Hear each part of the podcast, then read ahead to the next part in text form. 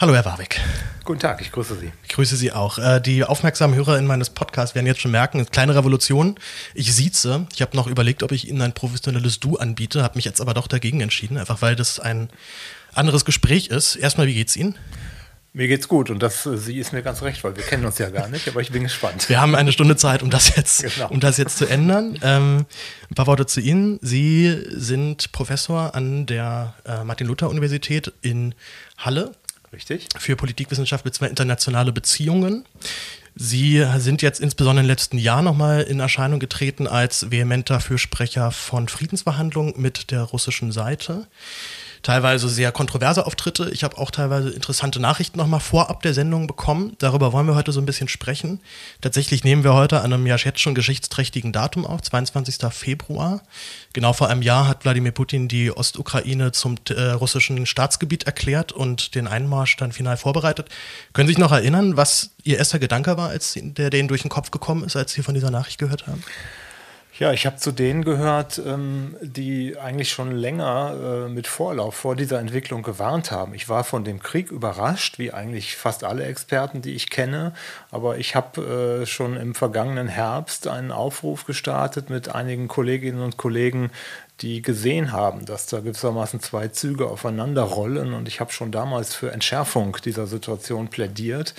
Ähm, das hat sich dann leider komplett äh, in eine andere, in eine falsche Richtung entwickelt. Aber insofern äh, war mir klar, dass da was auf uns zukommt. Mir war nicht klar, mit welcher Brutalität und welcher Entschlossenheit Russland diesen Angriffskrieg vom Zaun gebrochen hat. Und insofern bin ich, wie fast alle, schockiert aufgewacht äh, am 24. Februar und konnte es eigentlich nicht glauben. Obwohl sie es schon so ein bisschen vorgeahnt hatten, sagen wir mal. Äh, auch vorgeahnt, dass das in so einen, wie hat Claudia Majors letztens genannt, so einen richtig oldschool äh, Erweiterungskrieg Nein, ich glaube, diejenigen, die jetzt immer alles schon wissen, äh, die sind so ein bisschen wohlfeil. Das war nicht absehbar. Die Brutalität Russlands war nicht absehbar. Es war auch nicht absehbar, dass Russland so massiv gegen seine eigenen Interessen eigentlich handelt.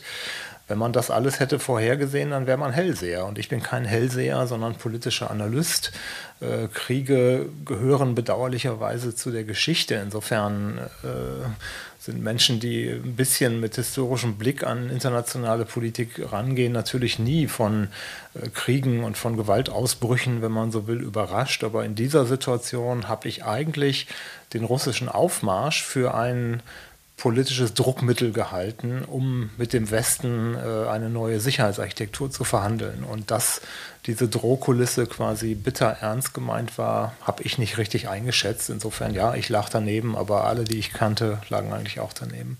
Ins, insbesondere ja Leute, die von sich behaupten, sehr gut zu wissen, wer Wladimir Putin ist und wie er denkt, waren ja überrascht, sind bis heute immer noch ähm, überrascht davon, weil es eigentlich ja sich Russland damit komplett ins Abseits manövriert hat auf allen Ebenen.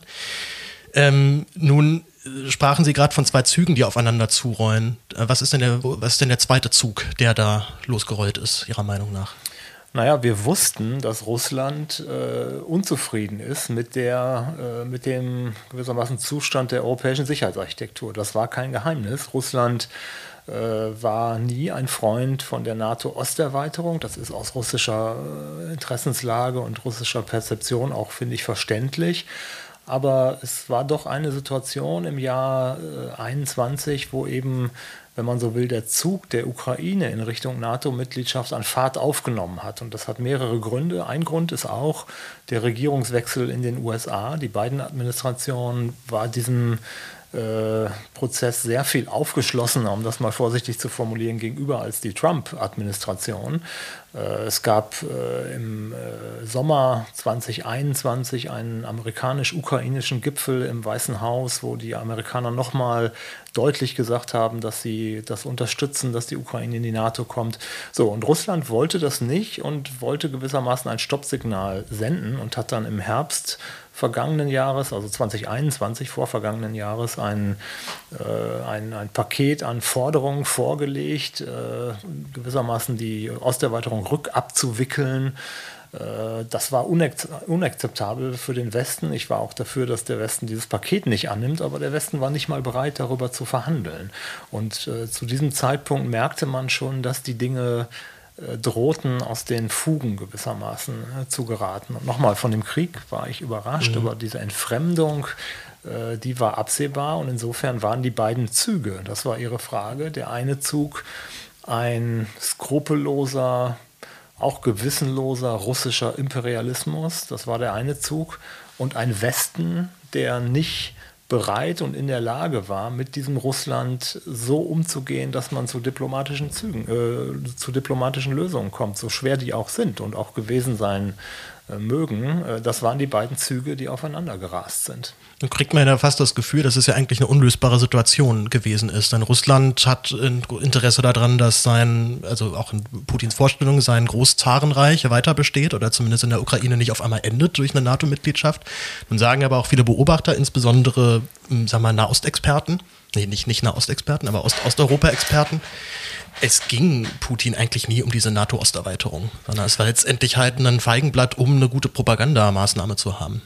Ja, das ist ein großer Streitpunkt in der Debatte und ich glaube, da kann niemand für sich den absoluten Stein der Weisen beanspruchen. Und als Analytiker, als Wissenschaftler, der ich bin, ich bin ja kein Politiker oder kein äh, Kampagnenmensch oder so, sondern ich versuche das nüchtern zu analysieren, sind beide Sichtweisen in dem Sinne legitim, als dass es für beide Sichtweisen Anhaltspunkte gibt. Die beiden Sichtweisen sind erstens, dass wir es gewissermaßen mit einem russischen Drehbuch zu tun haben, was unabwendbar war, was die Staatlichkeit der Ukraine vernichten wollte und das als Ausgangspunkt für eine neue Landkarte Europas äh, zu nehmen, inklusive Rückkehr des Baltikums in die Sowjetunion und sowas. Also solche. Das ist die eine Sichtweise und diese Sichtweise äh, vertritt eigentlich die Mehrzahl der Osteuropa-Wissenschaftler, die sagen, mit diesem Russland konnte es gewissermaßen nur Krieg geben und jede Verhandlung, jeder Interessenausgleich wäre vergebens gewesen. Die andere Sichtweise, und die halte ich für genauso legitim und der hänge ich eher an, ist,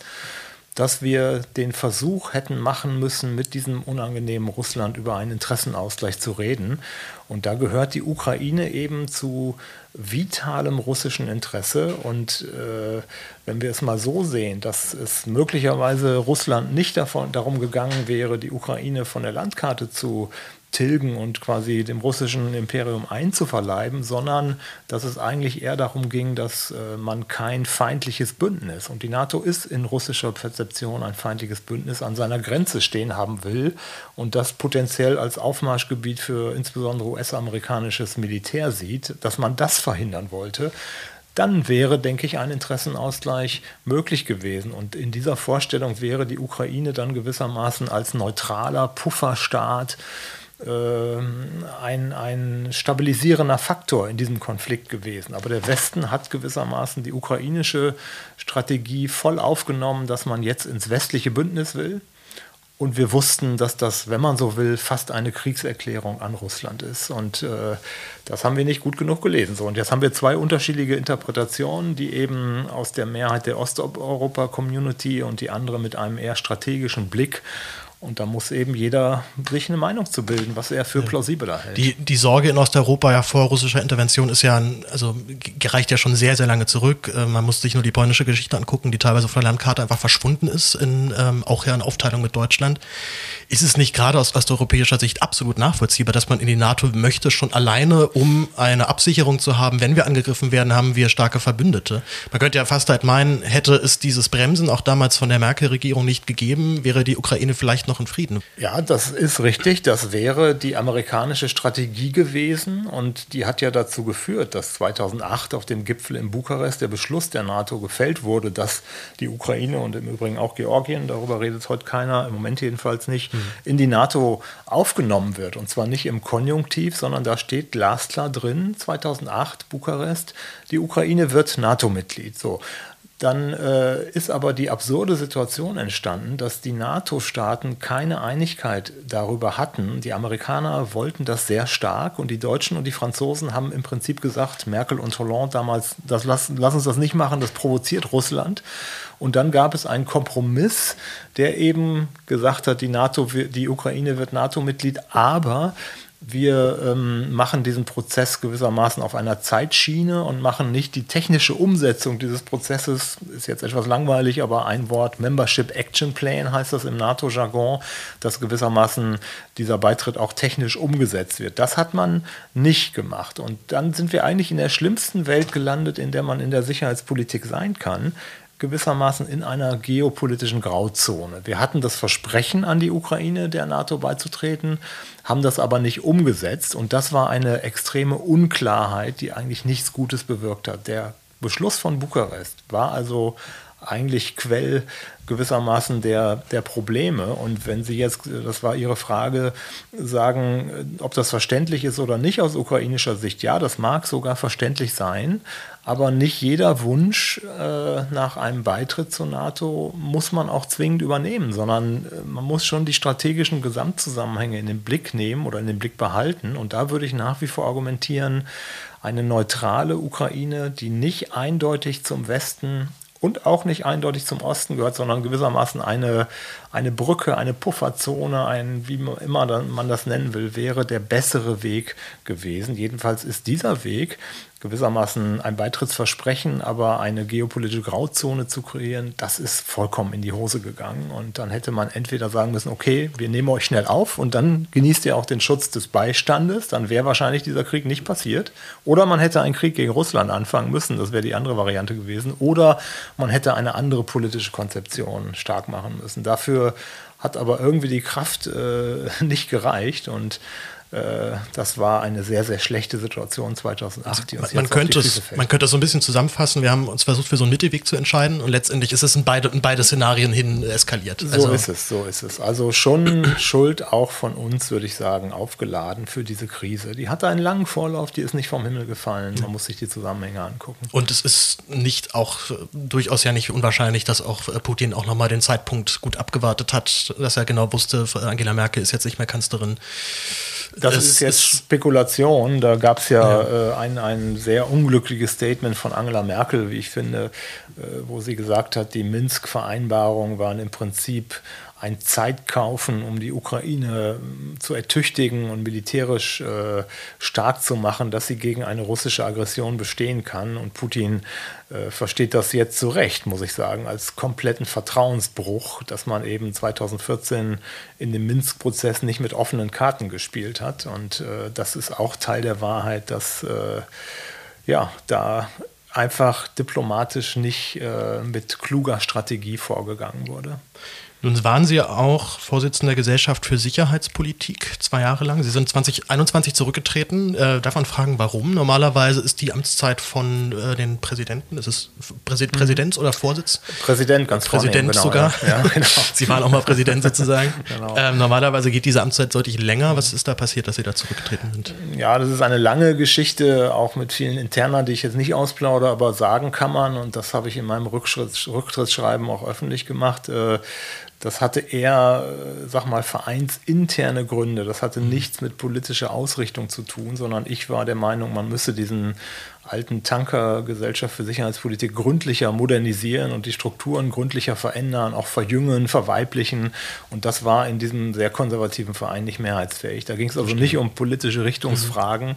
Auf der anderen Seite habe ich mich schon oft gefragt, ich meine, das war schon ein, ein herausgehobenes Amt, dieses äh, Präsidentenamt, was ich im Übrigen gerne gemacht habe und mit Energie und Herzblut gemacht habe. Äh, ich habe mich oft gefragt, ob ich jetzt in dieser Situation hätte Präsident bleiben können, ich glaube nein. Also wahrscheinlich hätte ich zurücktreten müssen mit meiner Position jetzt in dieser Russland-Frage, die doch eher eine Minderheiten Position spiegelt. Und die GSP ist eher ein staatstragender Verein, der auch Geld aus dem, äh, aus dem Bundeshaushalt bekommt. Mhm. Und das wäre sehr schwierig gew geworden. Insofern bin ich fast froh, dass ich da schon vorher zurückgezogen Wäre natürlich jetzt in der aktuellen Zeit auf jeden Fall nochmal doppelt spannend, in der Tat. Frage, ja. was, was mich halt auch vor allem interessiert, warum ich dann auch mit ihm sprechen wollte. Sie argumentieren ja nun nicht aus einer, sagen wir mal, klassisch pazifistischen Überzeugung heraus, sondern sie sind ja durchaus auch für eine weitere Aufrüstung. Sie haben auch immer dafür plädiert, dass sich Europa unabhängiger von den USA machen muss ins, insbesondere diese ja doch nur auch zunehmende Aufrüstung in West- und Mitteleuropa, wie sehen Sie die aktuell? Also Sie sind, was Waffenlieferung angeht, ja sehr skeptisch, bis, bis sogar ablehnend,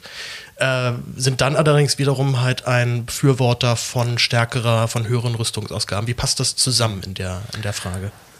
Ja, das passt insofern zusammen, als dass die Welt kompliziert ist. Und meine Position war nie, Sie haben das gesagt, äh, eine pazifistische. Ich war immer der Auffassung, dass Deutschland mehr Verantwortung in der Sicherheitspolitik übernehmen muss, dass Deutschland auch gut ausgestattete Streitkräfte braucht, um in der internationalen Politik in diesem Bereich eine Rolle spielen zu können. Und ich habe nie daran geglaubt, dass man Frieden schaffen ohne Waffen kann. Das war nie meine Position, obwohl ich vor pazifistischen Positionen sozusagen Respekt habe. Das ist eine legitime Position, die ich nicht verächtlich mache, aber meine war es nie. Ähm, warum ich jetzt in dieser Krise äh, eher zu denen gehöre, die da warnen, ist einfach ein strategisches Argument. Ich glaube nicht, dass wir diesen Krieg mit mehr Waffenlieferungen gewinnen, sondern mit politischen Verhandlungen. Und ich sehe die Entwicklung, dass jetzt alle aufrüsten und die Verteidigungshaushalte massiv erhöhen, mit Skepsis, weil ein Phänomen äh, jeder äh, sofort kennenlernt, der sich mit Sicherheitspolitik beschäftigt. Das heißt Sicherheitsdilemma. Sicherheitsdilemma heißt, dass die Stärke des einen immer als Bedrohung des anderen verstanden wird. Und wir sind mitten jetzt in einem Sicherheitsdilemma. Und wir können doch nicht sagen, dass wir selbst immer nur die Guten sind und gewissermaßen aufrüsten, im Übrigen auch stärker als alle anderen sind. Ich meine, es ist ja nicht so, dass die Bundeswehr irgendwie komplett blank wäre, wie viele das sagen. Auch ein, ein wichtiger Militär, der Inspekteur des Heeres, mhm. hat das gesagt, die Bundeswehr ist blank. Ich glaube nicht, dass die Bundeswehr völlig blank ist. Wir geben ungefähr 50 Milliarden Euro für Rüstung im Jahr aus. Wir haben 200.000 Soldatinnen und Soldaten.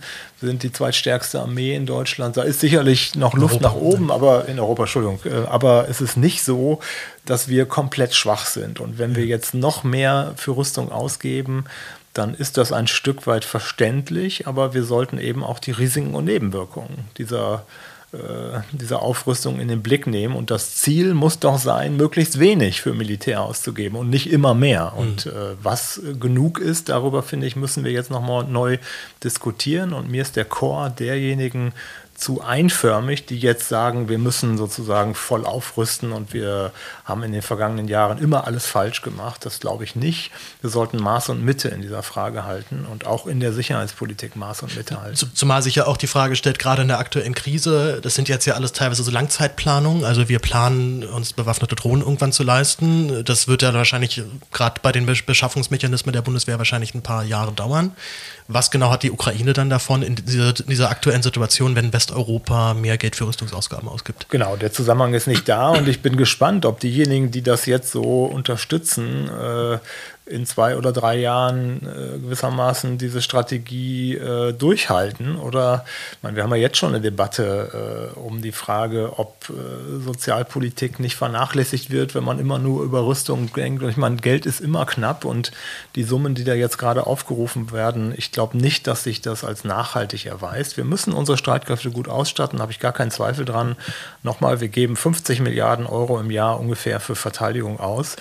Äh, diejenigen, die jetzt 80 oder 100 Milliarden wollen, denen sage ich, Maß und Mitte halten. Mhm. Und äh, wir sollten mehr tun, aber eben das Kind nicht mit dem Bade ausschütten. Zumal der Ukraine hilft das überhaupt gar nichts, wenn wir jetzt darüber reden.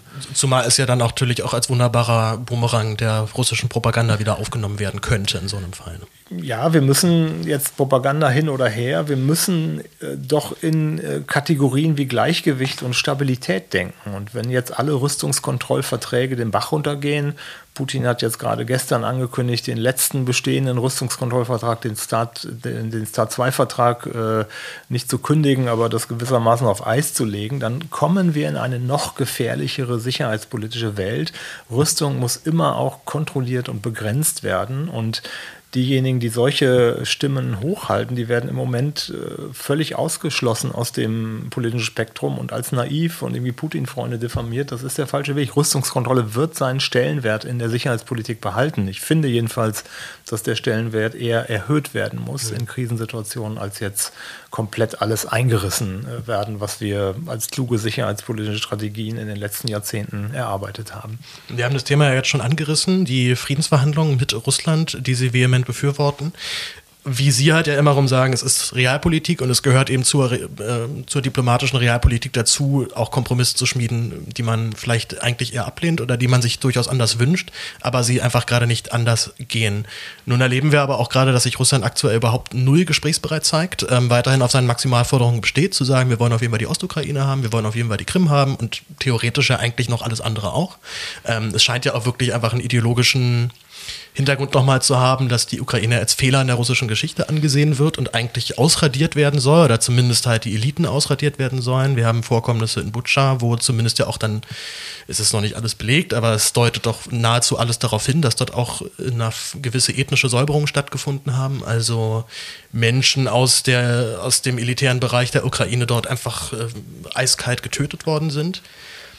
Insbesondere nach der Rede gestern fragt man sich natürlich, wie soll man mit so einem Russland aktuell verhandeln? Welche Linien kann man denn da ziehen, ohne sich nicht äh, letztendlich komplett selbst aufzugeben, beziehungsweise insbesondere ja die Ukraine eigentlich dabei aufzugeben? Ja, also Sie stellen vollkommen berechtigte Fragen und ich habe keine einfache Antwort auf diese Frage, aber wenn man wir, mal, wir haben Zeit, also genau, wenn man mal die Debatte umdreht, dann müssen sich doch diejenigen die gleiche Frage stellen, ob mit der jetzigen Strategie, also mit immer mehr Waffenlieferungen, irgendwie eine Stabilisierung der Lage erreicht werden kann. Und das sehe ich genauso wenig. Das heißt, ich denke, dass wir früher oder später an einen Punkt kommen, wo wir ohnehin werden verhandeln müssen mit Russland. Und wenn es um früher oder später geht, dann bin ich sehr für früher. Das heißt, wir müssen jetzt und das kann nicht alles öffentlich erfolgen, natürlich nicht. Das wird auch äh, oft unter dem Radar der Öffentlichkeit erfolgen und erfolgen müssen.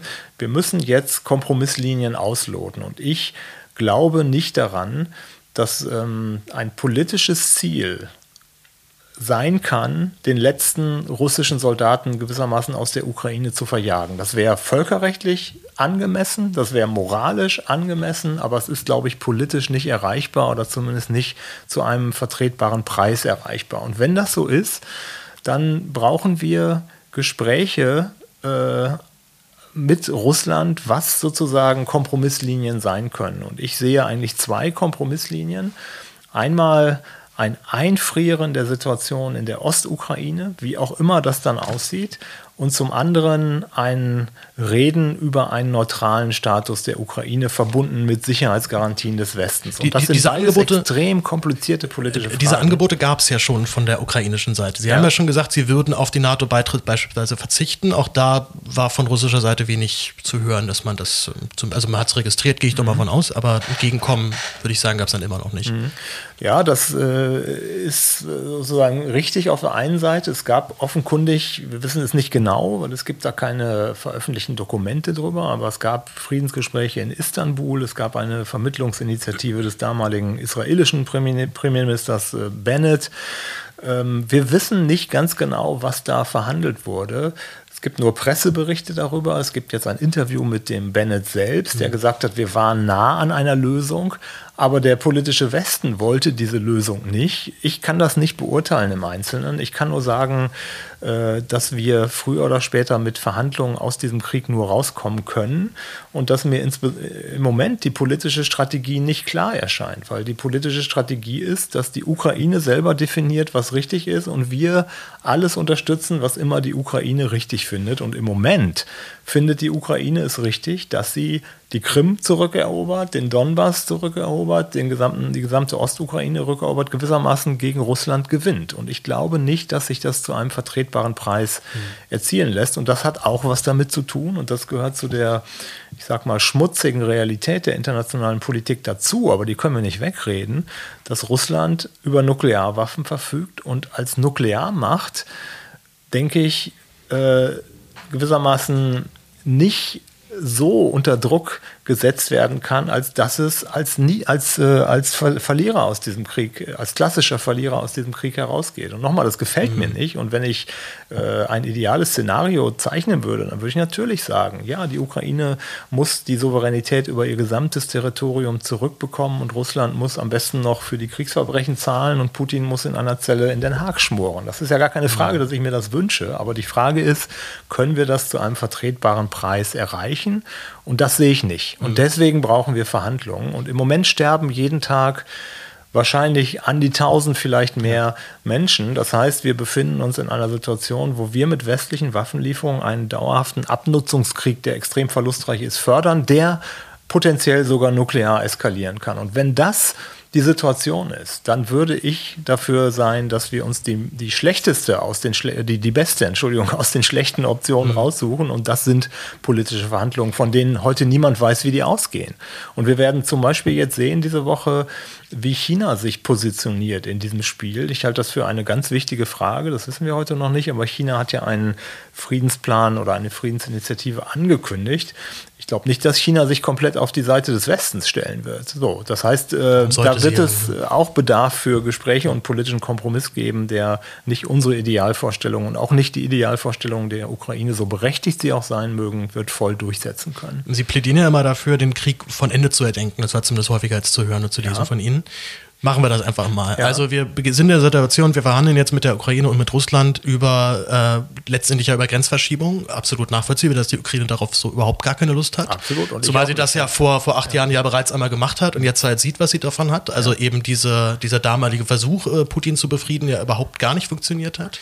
Andererseits, die Ukraine ist ziemlich dicht, äh, die Krim ist ziemlich dicht bevölkert. Ich glaube, zweieinhalb Millionen Menschen wohnen dort. Also das militärisch zurückzubauen wird extrem blutig. Warum sollte die Ukraine sich aber darauf einlassen? Sie hat ja diesen Fehler eigentlich ja schon einmal gemacht. Warum, also was sollte das Argument für die Ukraine sein, zu sagen, äh, alles klar, Russland, dann kriegst du jetzt hier diese Gebiete in der, in der Befürchtung, dass in zehn Jahren das ganze Ding nochmal losgeht, weil dann Russland sagt, alles klar, jetzt holen wir uns den Rest aber auch noch dazu. Also nochmal, ich äh, bin nicht bereit, hier an einem Schreibtisch in Charlottenburg die Ukraine mal ebenso locker zu verhökern oder aufzuteilen. Also das ist nicht meine Motivation.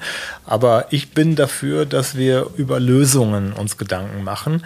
Und wenn wir diese Lösungen mit Idealszenarien überfrachten, dann denke ich, werden wir zu keiner Lösung kommen. Und deswegen ist mein Szenario eher, ein Einfrieren dieses Konfliktes, wohl wissend, dass man ihn damit nicht löst, gar mhm. keine Frage, aber ein Einfrieren als Gegenmodell zu damit einer Eskalation, aufhört, Sie, damit ne? das Sterben aufhört und wir Raum für politische Lösungen schaffen. Mhm.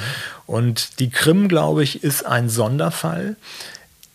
Sie ist völkerrechtlich Teil der Ukraine, klar, aber auch aufgrund der äh, Geschichte der Krim halte ich das für eigentlich nicht vorstellbar, dass die vollständig zur Ukraine zurückkehrt. Das heißt, da wird es politische Gespräche geben müssen, wie man diese Kuh vom Eis holt. Und äh, sozusagen einfrieren heißt nicht völkerrechtlich anerkennen. Nehmen Sie mal einen Vergleich. Äh, jeder Vergleich hinkt, ne? und gerade, Vergleiche der Geschichte, Geschichte hinken immer. Und die Experten sagen dann, was kann man doch nicht machen und so weiter. Stimmt, aber wenn ich das mal außen vor lasse, ein Vergleich ist etwa die Situation im Baltikum nach Ende des Zweiten Weltkrieges. Das wurde äh, gewissermaßen von Russland annektiert und wir haben das politisch anerkannt, aber nie völkerrechtlich anerkannt. Und das hat zwei oder drei Generationen gedauert, bis das dann rückgängig gemacht werden konnte. Und so kann ich mir das auch im Fall der Ukraine vorstellen. Wir müssen jetzt diesen Konflikt einfrieren, um ihn nicht zu eskalieren oder einen dauerhaften Abnutzungskrieg zu befeuern und dann uns in einer nächsten Generation Gedanken über politische Lösungen zu machen. Und natürlich müssen wir an der Seite der Ukraine stehen und die Ukraine muss Sicherheitsgarantien bekommen, wenn sie sich auf einen solchen Deal gewissermaßen einlassen würde.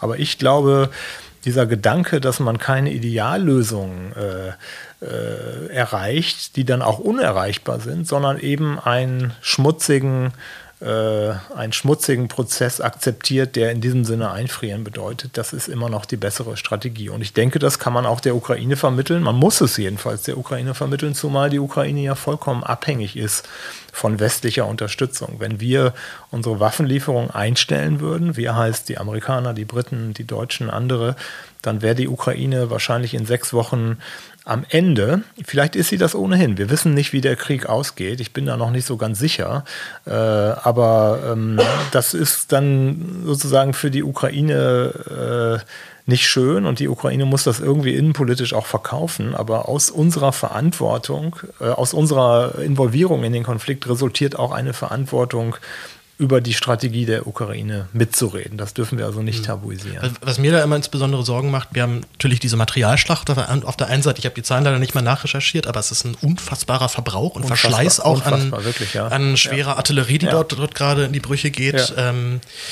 hinzu kommt ja auch noch wirklich das Problem, dass Russland ja nun mal einfach das mit Abstand größere Land ist in diesem Konflikt. Das heißt, die Ukraine wird vermutlich perspektivisch irgendwann das Problem haben, dass ihr einfach die Menschen ausgehen, um diesen Krieg noch weiterzuführen. Und spätestens dann werden ja tatsächlich dann auch mal die Frage halt laut, ja, müssen wir jetzt nicht eigentlich auch mit eigenen Bodentruppen dort intervenieren, einfach halt nur um diesen Konflikt, so wie wir ihn halt gerade führen, aufrechtzuerhalten. Mhm. Die Sorge ist ja auch noch eben aktuell. Wir haben es wurde immer so als so ein Schreckgespenst auch dargestellt. Wer A sagt, der muss nicht auch zwangsläufig B sagen. Nun wurden irgendwann die Kampfpanzer geliefert und es hat keine zwei Minuten gedauert. Da twitterte Melnik direkt, alles klar, jetzt brauchen wir aber auch die, äh, die fetten Flugzeuge und so weiter. Wo sehen Sie aktuell diesen Konflikt? Ist das schon soweit? Ich gehe mal davon aus, auch, dass Sie auch in Ihrer, in Ihrer Rolle als ähm, sicherheitspolitisch denkender Mensch ja auch nochmal andere Informationszugänge haben. Aber wie ist die Lage dort aktuell das äh, ist tatsächlich halt schon ein, äh, ist das wirklich schon ein Problem, dass man nicht mehr die Manpower hat, um diesen Krieg zu stemmen? Ja, ich kann vielleicht drei Begriffe nochmal in die Runde werfen, ohne die jetzt langatmig herzuleiten. Das würde äh, sehr lange dauern, aber schlagwortartig. Rutschbahn, Durchhaltefähigkeit, Eskalationsdominanz. Das sind drei Begriffe, glaube ich, die wir mhm. kennen sollten, wenn wir über die Ukraine reden. Eskalationsdominanz liegt auf russischer Seite, würde ich sagen, weil Russland immer in der Lage ist, jeder gewissermaßen Entwicklung noch eins draufzulegen. Und die ultimative Eskalationsfähigkeit wäre dann ein Einsatz von Nuklearwaffen. Das halte ich für nicht sehr wahrscheinlich, aber drunter ist noch ein großes Spektrum. Zweiter Punkt, Durchhaltefähigkeit. Sie haben das gesagt. Russland hat äh, die größeren Potenziale in diesem Krieg, sowohl was die Ressourcen angeht, als auch ähm, die, die sozusagen Skrupellosigkeit, diese auch äh, dauerhaft einzusetzen. Und Rutschbahn, Sie haben das angedeutet. Wir sind bei Helmen gestartet, reden jetzt über Kampfpanzer, vielleicht morgen doch über Kampfflugzeuge, U-Boote oder doch Bodentruppen. Wir bilden ukrainische Soldaten aus, wir involvieren uns jeden Tag mehr in diesen Krieg. Das ist sozusagen das, das Gedankengebäude. Und die Frage war, wo stehen wir heute in diesem Krieg?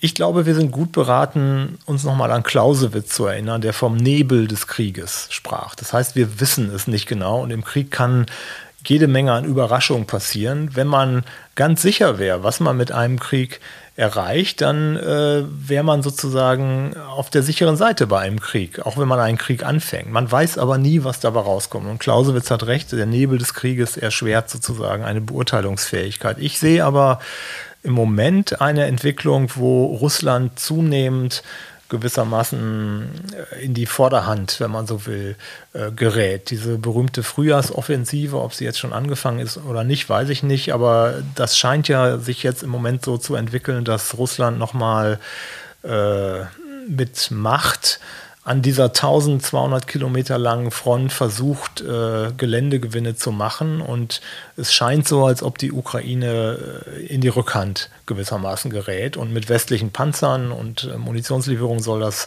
gewissermaßen eingehegt werden. Aber ich glaube, dass Russland dabei ist, die Ukraine gewissermaßen massiv unter Druck zu setzen. Und dazu trägt auch bei, dass die Angriffe auf Infrastruktur, auf Energieinfrastruktur anhalten von Russland. Also die Ukraine ist dabei, würde ich sagen, diesen Krieg zu, äh, zu verlieren. Das ist jedenfalls meine hm. Beurteilung. Und da gibt es unterschiedliche Einschätzungen bei Militärexperten.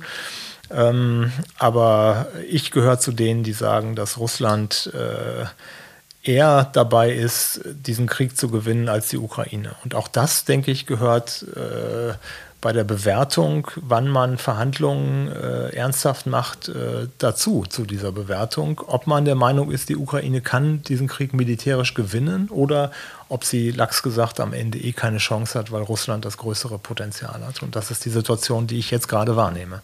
Zumal den totalitäreren Staat, der das dann auch äh, in der Propagandaschlacht einfach auch so dann durchdrücken wird. Also ich meine, mit die meisten Soldaten in der russischen Armee kommen ja aus diesen ethnischen Minderheiten. Das heißt, aus dem letzten Winkel Russlands, das findet dort sozusagen in den, sag mal, urbaneren Zentren einfach nicht so statt. Ähm, ich hatte ihn ja vorab auch noch, bevor wir uns, äh, bevor wir uns jetzt hier getroffen haben, schon auch gesagt, dass ich äh, die Schlafwander nochmal lesen wollte von Christopher Clark. Sehr, äh, sehr dickes Buch. Ich habe es auch nicht mehr komplett geschafft. Ähm, ich habe es tatsächlich aber vor, vor vielen, vielen Jahren schon einmal gelesen. Es gibt eine Stelle direkt schon am Anfang äh, des Buches, glaube ich, ist auf Seite 14.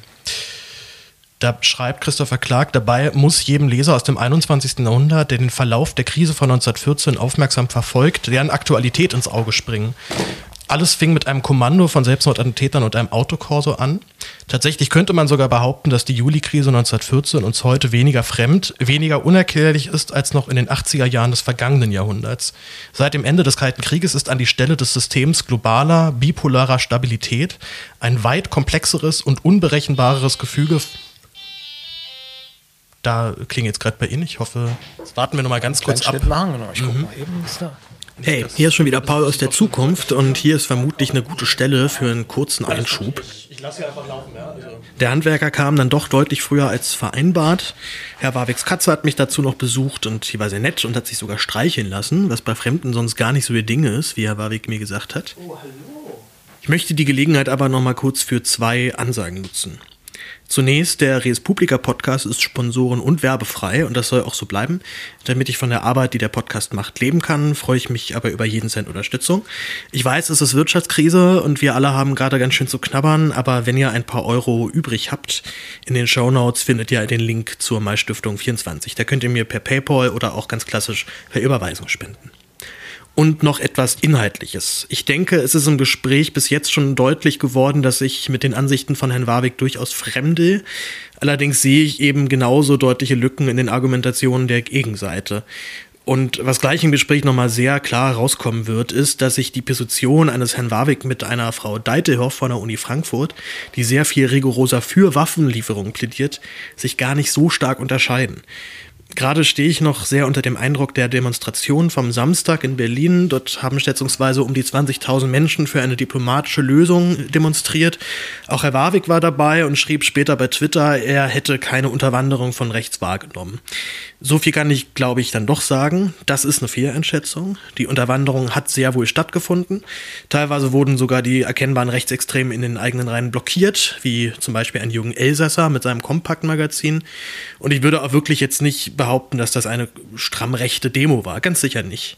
Aber trotzdem hat sie für mich einen faden Beigeschmack. Alleine schon deshalb, weil ich die Überzeugungen der Initiatorinnen wie Sarah Wagenknecht und Alice Schwarzer mindestens anzweifle und so ein bisschen das Gefühl habe, dass es hier dann doch sehr viel um verletzte Eitelkeiten geht.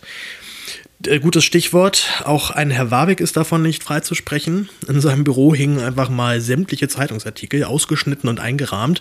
Auch die, in denen er nur als Experte zu Wort gekommen ist. Und ich denke, dass das ein nicht ganz unwichtiger Punkt in der Debatte ist.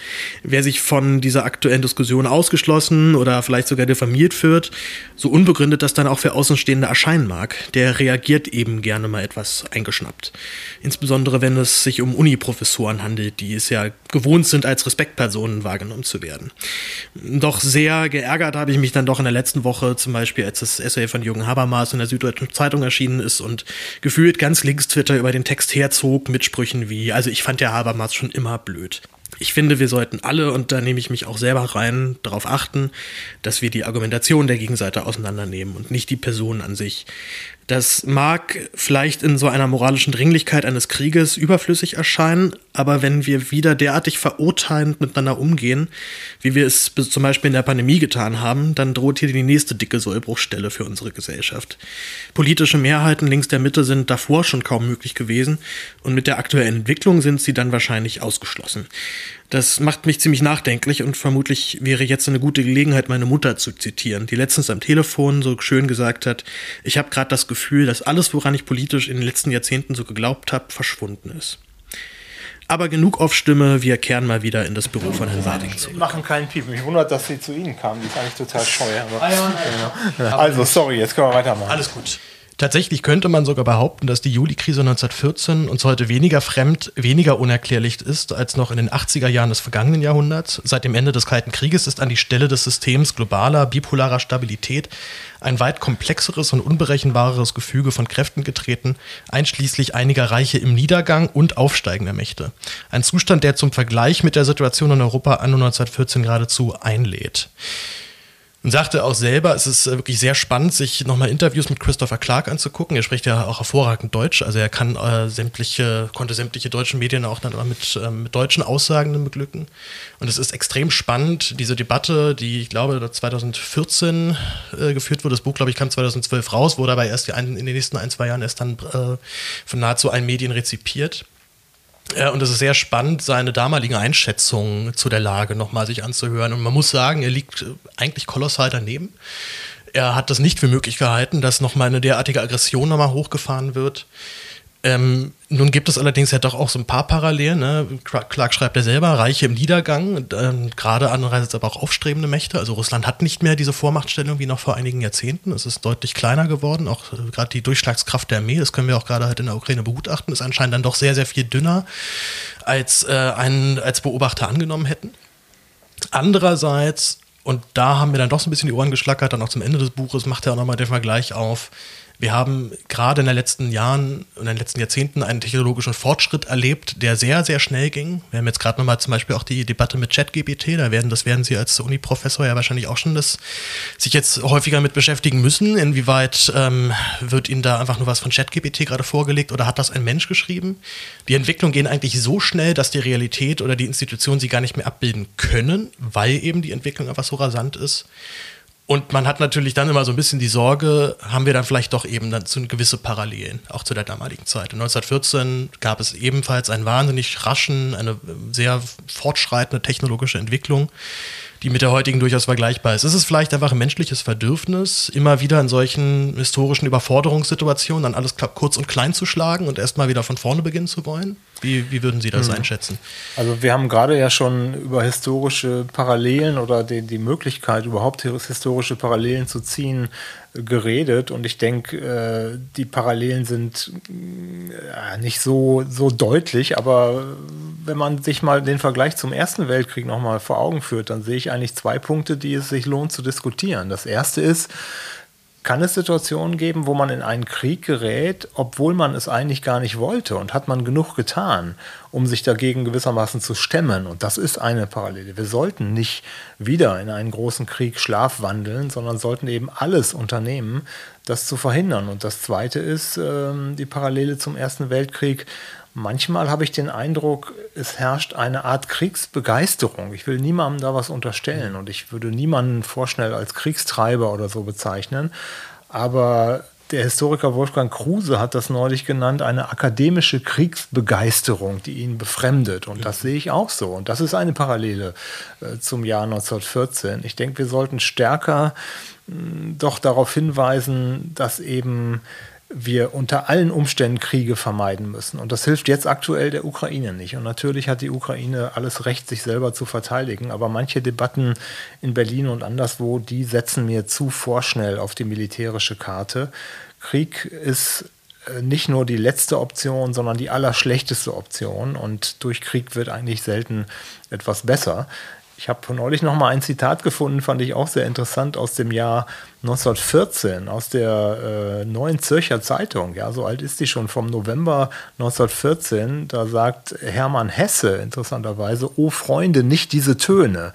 Und er beklagt da diese Kriegsstimmung im November 1914 und ich finde, wir sollten nicht in eine Kriegsstimmung äh, verfallen, sondern die Politik sollte immer die Oberhoheit über den Diskurs beanspruchen und deswegen auch mein Insistieren auf Verhandlungen. Das ist die Alternative zu einer Eskalation und das sollten wir nicht müde werden, auch zu versuchen. Clark sagte auch über den Ersten Weltkrieg, er hätte das Jahrhundert vergiftet, ist das Zitat. So ist das wohl. Ähm, genau. Und insbesondere sich ja nahezu alle Probleme, die dann in den späteren 30er, 40er Jahren aufgetreten sind, ja eigentlich im Zuge dieses Ersten Weltkriegs entstanden sind, droht uns das jetzt halt auch gerade in diesem Ukraine-Krieg, dass wir vielleicht nicht das Jahrhundert vergiften, aber zumindest das Jahrzehnt aktuell.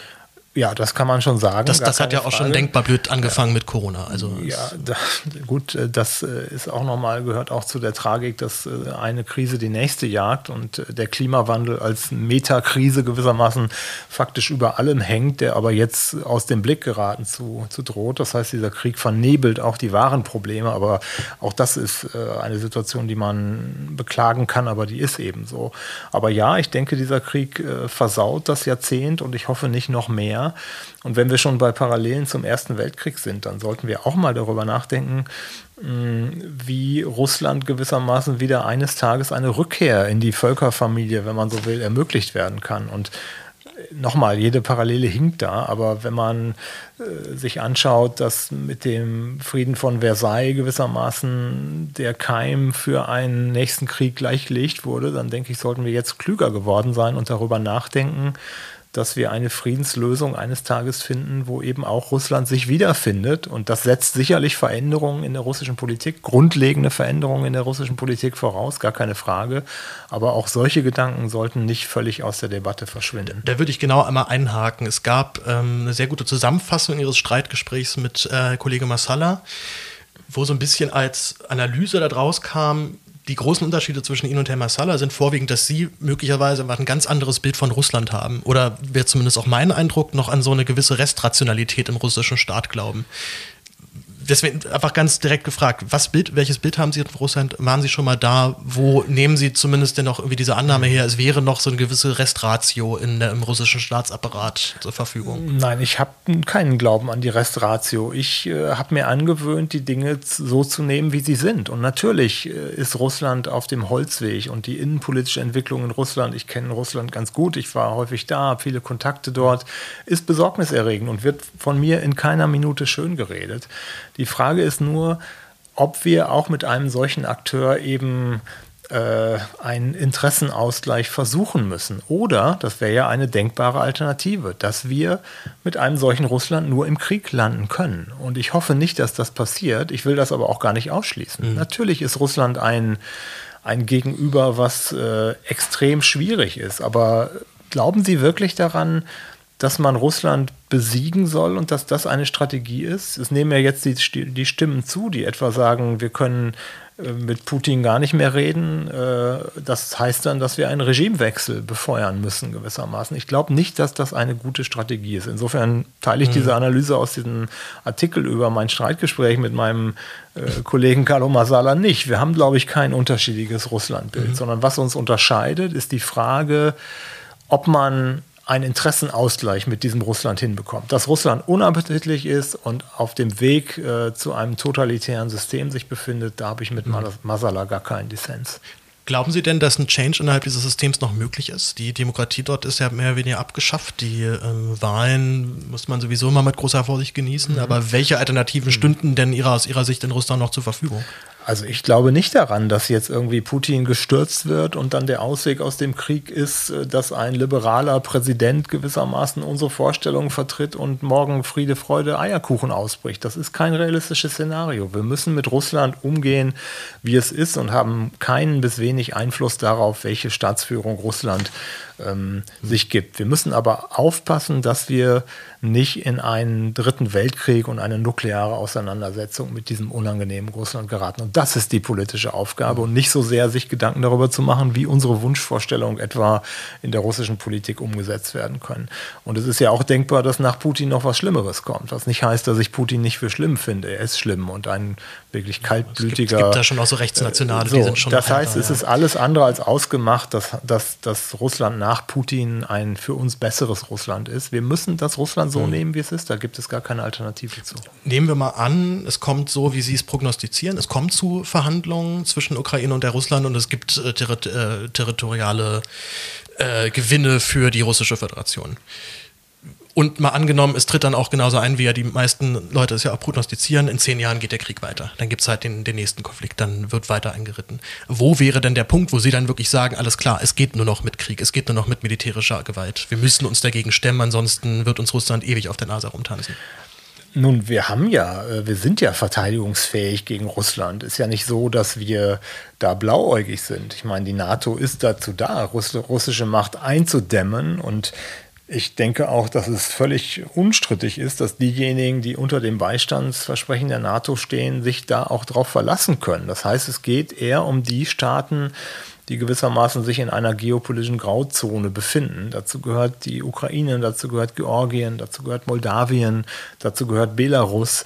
Das sind die Fälle, um die es gehen wird in den nächsten Jahren. Aber dass russische Macht an der NATO-Grenze eingedämmt wird, das halte ich für sicher. Die NATO ist viel stärker als Russland und ich halte es für kein realistisches Szenario, dass Russland sich mit dem NATO-Territorium anlegt. Das heißt, wir müssen mehr für unsere Abschreckungsfähigkeit gegen russische äh, Expansionsgelüste gewissermaßen tun, aber diejenigen Staaten, die nicht in der NATO sind, für die gelten andere Spielregeln. Das haben wir ja ganz zu Beginn unseres Gesprächs mhm. diskutiert. Das dürfen wir nicht aus dem Blick verlieren. Und weil für sie andere Spielregeln gelten, ist dafür auch eine andere Strategie erforderlich. Völlig unabhängig, wie man zu der Frage steht. Ähm, die Debatte ist ziemlich rau geworden. Da, äh, das haben Sie am eigenen Leib erfahren. Ich würde Sie aber auch da sogar so ein bisschen reinnehmen. Auch Sie, das haben mir auf jeden Fall auch viele Kollegen äh, dann noch geschickt, sind auch bei Twitter teilweise, dann reagieren sie nicht unbedingt freundlich, wenn ihnen widersprochen wird. Die Reihe von Kollegen, die mir geschrieben haben, dass sie blockiert wurden, obwohl sie jetzt, und ich, das auch Kollegen sind, denen ich jetzt nicht unbedingt, ähm, die ich jetzt nicht unbedingt für Leute halte, die sonderlich hart dann auch argumentieren. Also was genau ist damit auch bei Ihnen jetzt persönlich passiert im letzten halben Jahr? Also Jahr? auf Twitter habe ich eine ganz einfache Regel. Wer mich persönlich beleidigt oder diffamiert, den blocke ich. Mhm. Und ich äh, mein, ich bin nicht frei von Fehlern, überhaupt nicht, aber ich äh, glaube nicht, dass ich zu denjenigen gehöre, die auf Twitter immer rumpöbeln. Mhm. Manchmal irgendwie platzt einem die Hutschnur, das soll nicht passieren, aber es passiert mir, glaube ich, relativ selten. Insofern bemühe ich mich um Sachlichkeit in diesem Diskurs. Und ich erlebe viele Anfeindungen, ja, viel Häme auch, viel Hass. Ich weiß nicht genau, wo der herkommt. Mhm. Äh, und was das mit mir macht, ähm, ja, das macht mir schlechte Laune. Ich leide darunter, dass wir einen polarisierten politischen Diskurs haben. Und ich bin dafür, dass wir das anders machen. Und wenn ich in diesem Diskurs Fehler gemacht habe, dann bemühe ich mich, das besser zu machen. Aber ich sehe eher, dass wir ständig Diskurssituationen haben in Talkshows, in Diskussionsrunden, wo wir immer das gleiche Muster haben. Alle gegen einen sozusagen. Und äh, ja das macht natürlich auch was mit dem einen, in dem Fall jetzt mir. Äh, das verändert das alles nicht zum Positiven, gar keine Frage. Es gab ein sehr interessantes Interview mit ihrer Kollegin Nicole Deitehoff, die ist Professorin ebenfalls für internationale Beziehungen, aber an der Uni Frankfurt, Goethe-Uni, glaube ich, genau. Mhm. Ähm, und das, die Ironie dabei ist tatsächlich, dass sie eigentlich ihrer Argumentation gar nicht mal so weit weg ist. Also auch sie sagt, dass wahrscheinlich der, die beste Methode sein könnte, diese von Russland beanspruchten Gebiete unter eine Form von internationaler Verwaltung zu stellen. Also die Vereinten Nationen zum Beispiel könnten das übernehmen. Sie ist allerdings, das hat sie auch nochmal gesagt, deutlich pessimistischer, dass es dazu kommen wird, einfach weil das schon für die Ukraine, wie sie sagt, eine große Zumutung wäre, ähm, ihre Ostgebiete abzutreten und ähm, nicht mehr unter eigene Verwaltung zu stellen von daher fragt mich aber umso mehr, woher kommt diese Polarisierung, wenn doch eigentlich die, ähm, die, Argument die Argumentation teilweise relativ nah beieinander sind. Woher kommt dieser Wunsch auch von Teilen der Medien, dann zu sagen, alles klar, das ist jetzt der Doofe und auf den kloppen wir jetzt ein. Also Harald Welzer und Richard David Precht, unabhängig davon, wie man zu beiden steht, haben das ja auch erfahren müssen, dass eigentlich ihre, ihre Prognose, wir tendieren in den Medien dazu, alles zu personalisieren, ja genau voll erwischt hat. Und mhm. in dem Fall sind sie es jetzt, der jetzt äh, stellvertretend stellvertretend den Kopf hinhalten muss dafür, dass sie sich da einem Diktatur, einer, einer Diktatur letztendlich entgegengehen mhm. wollen. Also ich mache jetzt hier keine Medienschelte, aber natürlich haben Medien immer ein Interesse an Polarisierung. Das ist auch nachvollziehbar. Das ist aber nicht das, das Grundproblem, glaube ich. Das Grundproblem ist, ähm, dass wir in dieser Debatte zu sehr moralisieren. Das ist meine feste Überzeugung. Und das hängt natürlich damit zusammen, dass die Opfer-Täter-Situation in diesem Krieg klar ist. Russland ist, das, ist der Täter, Ukraine ist der Opfer. Und auf dieser Basis geraten, glaube ich, die Stimmen, die für Nüchternheit, Nüchternheit sind, gleich unter den Verdacht, unsolidarisch zu sein. Und der Realismus hat in dem Sinne keinen guten Leumund und die, der Hang zur Moralisierung in der internationalen Politik ist in dieser Frage besonders ausgeprägt. Und ich finde, man muss dagegenhalten.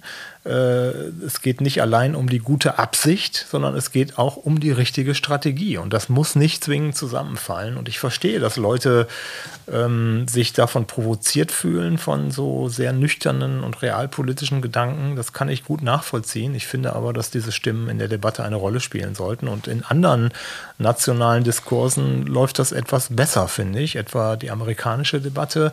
Ich meine, die amerikanische Politik ist glasklar in dieser Frage, aber es gibt zumindest in der der amerikanischen Diskussion sehr unterschiedliche Standpunkte dazu. Und die Think Tank-Landschaft etwa in den USA ist viel bunter und kontroverser als das in Deutschland äh, der Fall ist. Da ist ja. eben doch eine große Einförmigkeit festzustellen, die einer Debatte nicht gut tut, finde ich. Nun verschieben sich aber auch gerade nochmal politisch nochmal einige Koordinaten. Sie haben jetzt gerade selber die USA sogar angesprochen. Die Ironie ist ja, dass jetzt gerade insbesondere die Republikaner ja da sehr skeptisch sind und dann auch mal im Repräsentantenhaus eine große Rede halten, dass man, dass irgendwann mal Schluss ist und America First und so weiter. Wir erleben aber auch in Deutschland ja ironischerweise, dass sich jetzt eben insbesondere AfD und Linke ja tendenziell jetzt ähm, zum ersten Mal in einem selben politischen Lager wiederfinden. Ähm, das ist ja zumindest, würde ich mal sagen, aus einer rein Politik, aus einer rein politikwissenschaftlichen Sicht mindestens schon mal spannend, was, was, was sich da gerade verschiebt. Mhm. Sie hatten ja noch auch gerade diesen Aufruf äh, noch unterstützt als Erstunterzeichner, jetzt allerdings da ihren, ihre Unterschrift wieder zurückgezogen.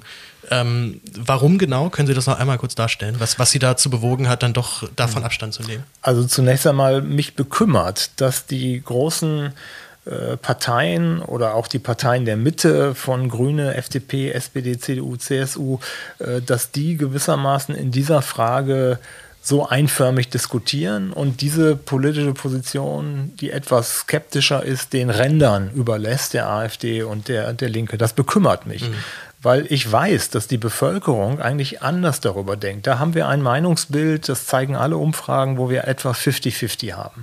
Und wenn die äh, etablierten Parteien, die Parteien der Mitte, wenn man so will, diese Stimmung nicht mehr widerspiegeln, dann stärkt sie die politischen Ränder. Und das finde ich falsch. Aber warum ich diesen Aufruf unterstützt habe, ist einfach.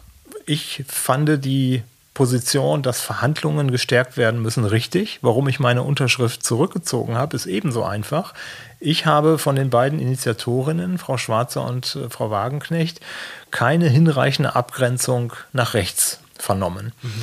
Äh, sie fischen da gewissermaßen im Trüben. Wenn man sagt, jeder, der reinen Herzens ist, äh, darf da mitmachen, dann ist mir das zu wenig. Ich möchte nicht mich gemein machen mit äh, Politikerinnen der AfD. Da ist für mich die Grenze erreicht und das war der Grund, warum ich da wieder aus. Zum Beispiel ein Tino Ruppala, der dann diesen Aufruf noch mit unterstützt hat. So ist es. Und mit solchen Leuten möchte ich einfach nicht in einer Reihe stehen. Ja. Fertig. Sie, es gibt dieses Zitat von Enzensberger, nachdem der Applaus von der falschen Seite eigentlich für das eine Argument nicht, also keine, keine sonderlich große Rolle spielen sollte.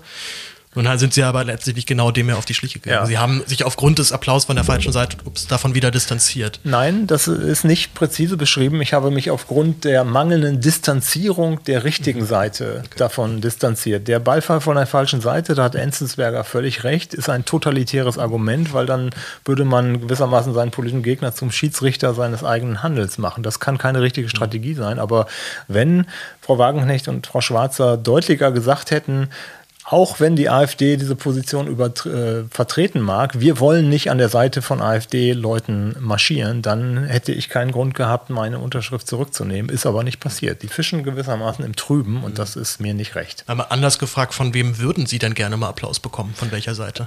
Grundsätzlich ist mir eigentlich egal, von wem ich Applaus bekomme, aber ähm, äh, ich möchte eben nicht in einer Reihe mit AfD-Leuten mhm. marschieren, weil ich die AfD für eine Partei halte, äh, die so weit von meinen politischen Idealen und Zielen entfernt ist, da möchte ich mich einfach nicht mit gemein machen. Und bei der Linkspartei ist es differenzierter. Ich habe keine großen Sympathien für die Linkspartei, aber äh, ich finde, die Linkspartei ist inzwischen im politischen Spektrum angekommen und das möchte ich bei der AfD mhm. eben nicht. Insofern gilt die klare Abgrenzung nach rechts. Das war immer die Maxime meines politischen Handelns und äh, da hört der Spaß bei mir auf. Ich würde sie politisch dann wahrscheinlich eher so Richtung in der SPD verorten, wenn ich das ungefähr ist, die Einschätzung einigermaßen richtig? Ähm, also zumindest, zumindest decken sich ja viele ihrer Argumente ja. und auch ihrer Sorgen ja sehr mit, äh, mit SPD-Sorgen, sagen wir mal. Also ich sag mal so, ich war schon in drei Parteien Mitglied. Äh, ich habe sie eigentlich fast alle durch. Äh, ähm, äh, ich bin da ein, ein gewissermaßen politischer Paradiesvogel. Ich finde es sinnvoll, sich auch parteipolitisch zu positionieren. Das muss man nicht tun, aber ich persönlich finde das sinnvoll, weil politische Parteien wichtig sind bei der Meinungsbildung, für eine Demokratie wichtig. Und ich als politischer Mensch habe irgendwie die Sehnsucht, mich zuzuordnen zu irgendwas. Es fällt mir aber zunehmend schwerer. Ähm, und äh, äh, jetzt, ja, lassen wir es mal dabei. Genau. wie, wie viel Stellvertreterdebatte ist das denn dann bei Ihnen? Man hat so manchmal so ein bisschen das Gefühl, dass Sie jetzt auch gerade auf diesem Standpunkt beharren, weil Sie ja immer eben sehen, wir haben da so eine schweigende Gruppierung, die so ein bisschen das Gefühl hat, sich in der Frage nicht mehr äußern zu dürfen oder äußern zu können. Insbesondere wenn man dann aber auch die Zusammensetzung in vielen Talkshows sieht, wo halt da schon sehr deutlich ist, dieser Dissens wird dort nicht so abgebildet, wie er wahrscheinlich in der Bevölkerung ist. Mhm. Also ich, ich sag mal so, opfern Sie sich jetzt sozusagen für die Allgemeinheit, dass es äh, dass eben auch gerade eben nicht halt nur von ganz rechts dann aufgefangen wird? Nein, ich opfer mich überhaupt nicht. Ich bin Wissenschaftler und versuche die Dinge nüchtern zu analysieren und ich bin auch ein Wissenschaftler, äh, der der Meinung ist, dass zumindest Politikwissenschaftler auch die Aufgabe haben, in der öffentlichen Diskussion vorzukommen. Und insofern ähm, finde ich das in Ordnung, dass meine Position äh, in dem Sinne nachgefragt ist, als dass ich sie öffentlich darstellen kann. Aber ich opfer mich für niemanden und lasse mich auch vor keinen Karren spannen. Mhm. Was ich mir vielleicht ähm, ein bisschen mehr vornehmen muss, das tue ich auch immer, das ist aber oft nicht möglich in, in äh, Mediensituationen, weil die eben oft eben auf Verkürzung und Polarisierung auf sind, was ich verstehen kann.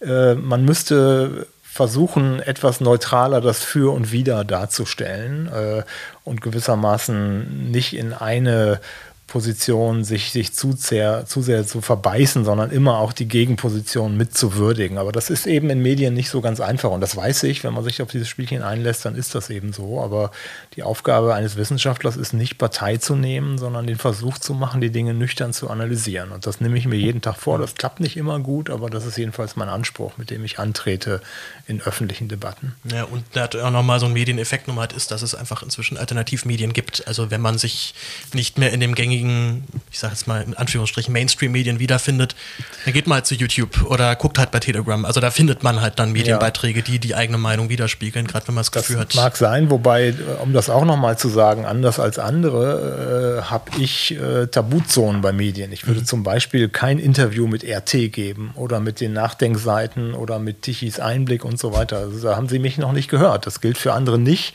Insofern, äh, ich versuche, äh, ganz normal mich in der Mitte zu positionieren und äh, werde nicht bei Extremen im Trüben fischen. Umso schön, dass Sie trotzdem ja. dem, äh, der Einladung des Respublika-Podcasts dann doch noch gefolgt sind, wo ich ja auch so gesehen ein Alternativmedium bin. Ich, ja. ja, aber ich doch hoffe doch eins in, im politischen Spektrum, äh, was, was sozusagen sich um ernsthafte Analyse bemüht und kein, keine Partei für irgendwie eine Richtung ergreift. Höchstens, also, höchstens ja. für mich selbst, ja, das kann natürlich ist auch sein. in Ordnung, ja. Gut, wir kommen so ein bisschen auch schon zum Schluss. Sie hatten ja auch schon gesagt, die Zeit ist ja, äh, die Zeit ist ja gar nicht mehr so so eng gesteckt, jetzt wo die, der, der Handwerker ja schon da war. Ähm, ein bisschen auch darauf kommen, was das jetzt insbesondere so mit meiner Generation macht. Ähm, ich habe ja jetzt schon das großartige Vergnügen gehabt, dass ich ähm, zwei meiner sogenannten goldenen Jahre, also die 20er Jahre, äh, zu Hause verbringen durfte. In, und es gab keinerlei Möglichkeiten, dem zu entkommen. Ähm, Gerade insbesondere vor dem Hintergrund, dass wir davor eigentlich eine sehr gute, breite Debatte über den Klimawandel hatten, was wahrscheinlich die Menschheitsaufgabe dieses Jahrhunderts bleiben wird, unabhängig davon, wie doll es jetzt in der Ukraine gerade knallt. Ähm, jetzt haben wir zwei Jahre lang erlebt, oder ich habe zwei Jahre lang erlebt, dass sich da ein neues Thema halt dann davor drängelt, nämlich Corona, was natürlich in der Aktualität wichtiger war. Jetzt erleben wir dasselbe nochmal mit diesem Krieg in der Ukraine. Ähm, Sie arbeiten ja nun jeden Tag äh, oder fast jeden Tag, wenn jetzt nicht gerade vorlesungsfreie Zeit ist, mit jungen Menschen zusammen. Wie erleben Sie das? Was macht das mit der jungen Generation? Ist das Thema auch in Seminaren? Sprechen Sie dort mit Leuten drüber? Also zunächst einmal kann ich Ihnen sagen, Sie sagen goldene 20er, auch die 50er halten äh, goldene Aspekte bereit. Also es ist nicht zu spät. Nein, nein, Geben Sie nicht auf. Davon, ne? davon, gehe ich, genau. davon gehe ich schon aus. Äh, aber ja. ernsthaft geantwortet, äh, natürlich ist das eine Situation, die die junge Menschen beschäftigt. Und ich meine, ich habe selber Kinder und diskutiere das intensiv mit ihnen. Ähm, und äh, für Studenten ist das ein Riesenthema, gar keine Frage. Und zwar völlig zu Recht. Ich meine, dickere politische Themen kann man ja eigentlich gar nicht haben, wie Corona, wie jetzt Ukraine-Krieg wie Klimawandel. Und ich erlebe durchaus eine wirklich politisierte Diskussion. Äh, und das finde ich gut als politischer Mensch, dass wir eine politisierte Generation jetzt an den Universitäten haben, die sich für ihre Umwelt interessiert. Und Umwelt hat jetzt nicht nur Klima, sondern für das passiert politisch, was äh, in der Welt eben, eben los ist. Und ähm, äh, die Corona-Pandemie hat da sicherlich Schleifspuren hinterlassen. Es gibt Generationen an Studenten, die haben vier Semester keinen Hörsaal gesehen. Ich meine, das ist ein absolutes Desaster, gar keine mhm. Frage. Aber das ist jetzt Gott sei Dank Schnee von gestern. Was aber gewissermaßen wo man aufpassen muss, ähm, dass wir nicht in so eine Welt Weltenuntergangsstimmung äh, geraten. Und es gibt viele Gründe, äh, übellaunig zu sein, gar keine Frage. Aber das sollte man versuchen, nicht auf sein persönliches äh, Mindset gewissermaßen zu sehr abfärben zu lassen. Ob das bei jedem immer gelingt, habe ich auch meinen Zweifel. Es sind schon harte Zeiten, da braucht man nichts dran schönreden. Naja, zumal die äh, Prämisse oder der Fokus liegt weiterhin nicht auf jungen Menschen. Also allein schon, wenn man sich jetzt anguckt, dieses unfassbare Desaster dieser Energiepauschale, die immer noch nicht ausgezahlt worden ist. Und man ja fast schon das Gefühl haben muss, dass dort wissentlich oder mit, mit vollem Bewusstsein ein System eigentlich da eingeführt wurde, was so komplex ist, dass es gar nicht funktionieren kann. Mhm. Also äh, insbesondere jetzt auch nochmal vor dem Hintergrund, dass auch äh, zum Beispiel Frau Strack-Zimmermann ja auch dann schon mal so Nebelkerzen geworfen hat, dass man die Wehrpflicht wieder einführen könnte sehe ich da gerade so eine Generation eigentlich heranwachsen, die das Gefühl bekommt, es geht um alles, aber nicht um uns und mhm. nicht um unsere Bedürfnisse. Was, was wäre jetzt also Ihre Handlungsmaxime auch gerade für mich oder für, für Menschen aus meiner Generation? Also ich würde jetzt nicht in so einen weinerlichen Grundton äh, verfallen. Sie haben alle Chancen und mhm. Sie müssen sie einfach nur ergreifen. Sie haben äh, alle Möglichkeiten, äh, Sie können sich engagieren. Wir leben Gott sei Dank hier in Frieden. Sie haben alle Möglichkeiten in einer Demokratie an der Willensbildung beizutragen. Insofern äh, ja, das sind harte Zeiten und ich weiß nicht, ob ich heute noch mal 20 sein möchte. Wahrscheinlich schon, ehrlich gesagt. Ja, äh, okay. ja einfach weil es äh, doch noch schöner ist, 20 zu sein, als Mitte 50 zu sein. Wusste ich doch. Ähm, genau, genau, genau. Also ich habe gelogen gerade. Ja, ja, genau. ja, ich habe fast gedacht. Nee, aber ich meine, es nützt ja nichts darüber zu jammern. Man muss die Generation, äh, die die Aufgaben äh, lösen, die eben vor einem stehen und da mit Weinerlichkeit ranzugehen, macht auch nichts besser. Aber trotzdem, nochmal, es sind harte Zeiten, gar keine Frage. Und vermutlich werden die Zeiten auch noch härter, wenn ich mir den Klimawandel anschaue und andere Probleme, Staatsverschuldung, vieles andere mehr. Da liegt schon einiges auf den Lasten äh, der Schultern ihrer Generation, gar keine Frage. Aber nochmal, mein Rat wäre, nicht schlechte Laune darüber kriegen, das macht nichts besser. Das nehmen wir direkt als Schlusswort so mit. Professor Weig, danke Ihnen ganz herzlich fürs Gespräch und danke Ihnen. wünsche noch äh, allen Zuhörerinnen und Zuhörern einen schönen Tag. Bitte denkt daran, der Respublika Podcast ist, äh, läuft auf Spendenbasis. Das heißt, es gibt mich nur durch euch. Wenn ihr mich finanziell unterstützen möchtet, findet ihr alle Infos dazu auf www.gaebler.blog. Dort findet ihr unter dem Reiter Mai Stiftung 24 die Möglichkeit, mich finanziell zu unterstützen. Dann kann ich diesen Podcast weiterhin sponsoren und werbefrei halten, so wie ich das gerne möchte. Professor Favik, ich danke Ihnen ganz herzlich für die Zeit und einen schönen Tag allerseits. Sehr gerne, hat Spaß gemacht. Danke. Das freut mich. Dankeschön.